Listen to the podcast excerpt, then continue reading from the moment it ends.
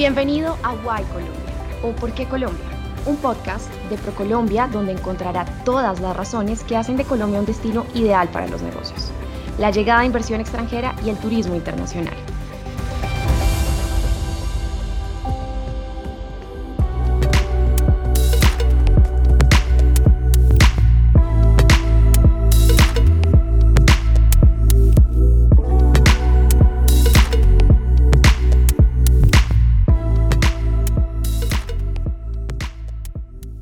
Today we have a very special guest. She is Laura Gaviria Halaby, Director of the Operating Group at SoftBank Group International. There, she focuses on providing operational support for portfolio companies to accelerate growth and scale through partnerships and strategic initiatives. Laura has been a liaison between important projects such as Rappi, the first Colombian unicorn, in 2019, Japan's SoftBank Group and SoftBank Vision Fund invested $1 billion in Rappi, the most significant investment of its kind for a Latin American tech company. The Colombian innovation ecosystem is made up of 1,110 startups, which operate in more than 20 sectors. CEO World Magazine said that in 2021, Colombia was the number one most entrepreneurial country in the region.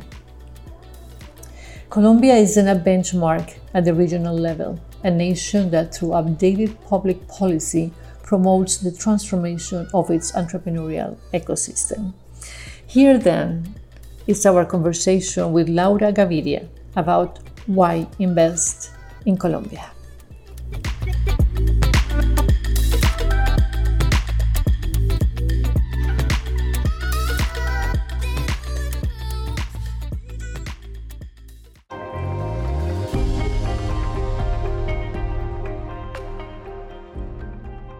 So, Laura, why invest in Colombia?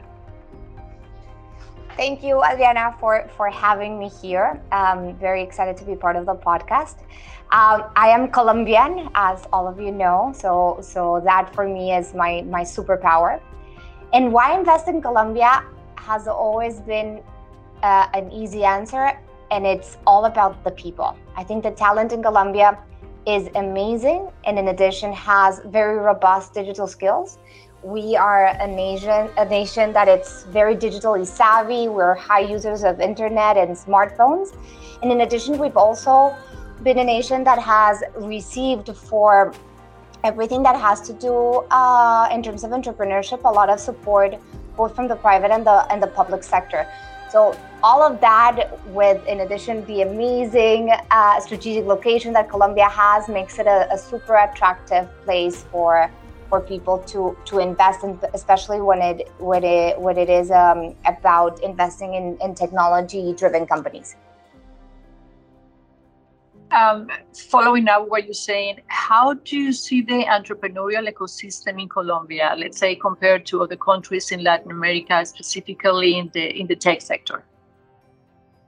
I think Colombia has evolved significantly in the in the past um, decade um, more and more, and especially because of the talent of, of its people, we have great entrepreneurs that in a country like Colombia, there's still a lot of big problems to solve. So it makes it um, very good for ideas on big companies and big solutions that can be solved through technology.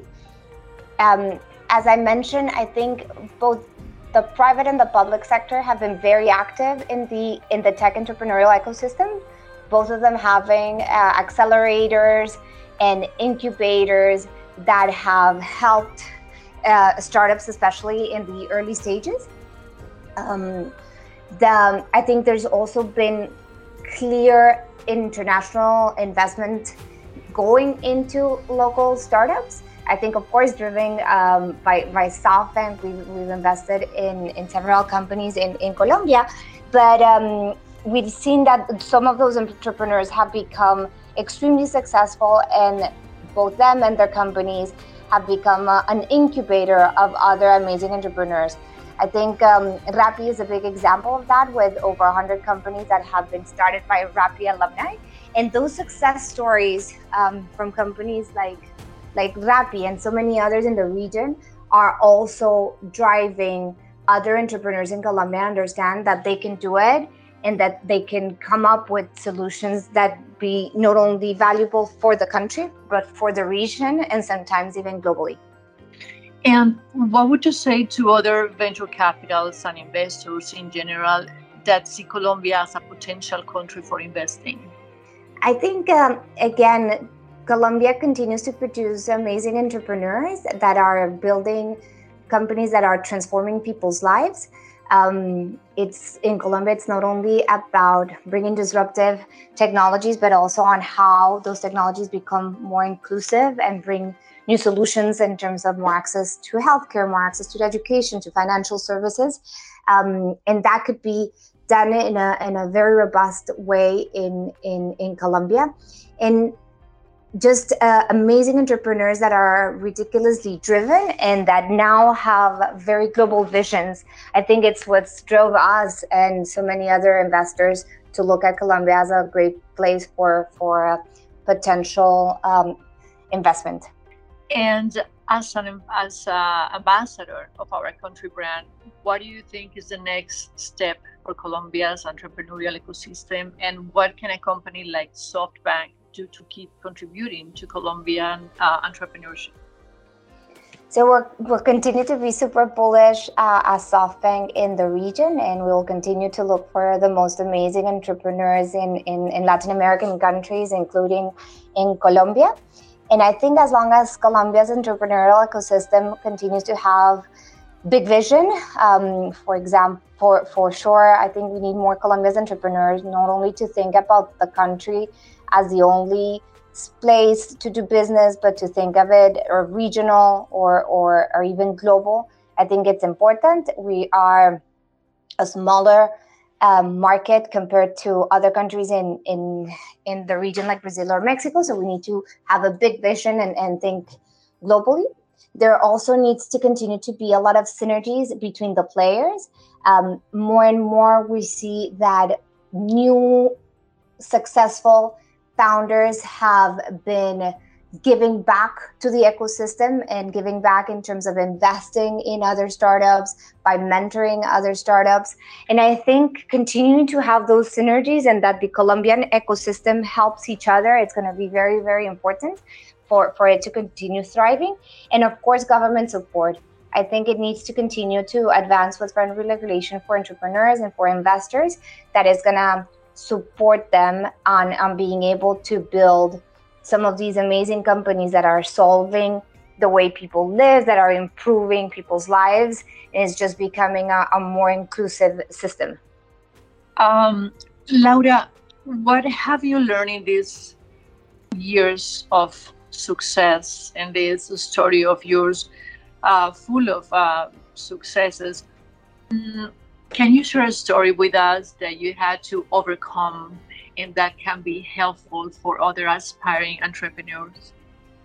Um, that, that, that, that's a great question. Um, I think more than overcome me personally is there's there's always the possibility of make things happen, right? And I think um, my role at SoftBank, which is to help other entrepreneurs thrive, um, is, is something that I'm very passionate about. And, and once you start speaking to different entrepreneurs, you realize that everybody ends up having the same and similar challenges, just at different points in their startup journey. So, my father always used to say that uh, the smart people learn from their own mistakes, but most brilliant people learn from the mistake of others. And I think one of the key things that we've done at SoftBank is figuring out how to share those stories and, and challenges and, and success stories with the other entrepreneurs that are part of our system so that they, they can learn from each other. Because I think it makes the, the, the best way that we can give back and not only us as persons but others as entrepreneurs is sharing their struggles how they solve for it and hoping that in that process you're making another entrepreneur's journey a little bit easier. And that's why we created for example something called the, the softbank operator school where over 50 um, entrepreneurs and operators so far have shared their experience from how to build amazing talent teams, how to measure um, how to measure success, how to use AI, um, how to fundraise, right? And it's just figuring out a way to share other people's stories so that um, the journey of new entrepreneurs could could be easier. Um, and it's it's always for me a reminder that someone has potentially tried it before, has learned a lot in the process. You can learn something from that, and then just make it better, improve it, and and bring it home so that it could become your your next success. Laura, I want to thank you for the time. It has been enlightening, inspiring listening to you, not only for your experience and your success, but for your willingness and, and motivation to help others to, to be where you are right now. So, thank you for being an ambassador of our country brand, and thank you for this time. It has been an enormous pleasure.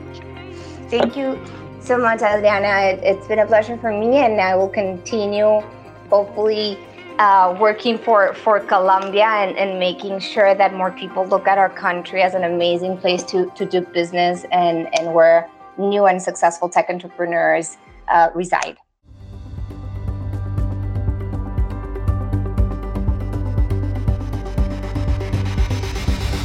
Esperamos que haya disfrutado este podcast. No olvide dejarnos sus comentarios, sugerencias, compartirlo a través de sus redes sociales o incluso vía WhatsApp lo invitamos a ingresar a nuestra página web www.procolombia.co.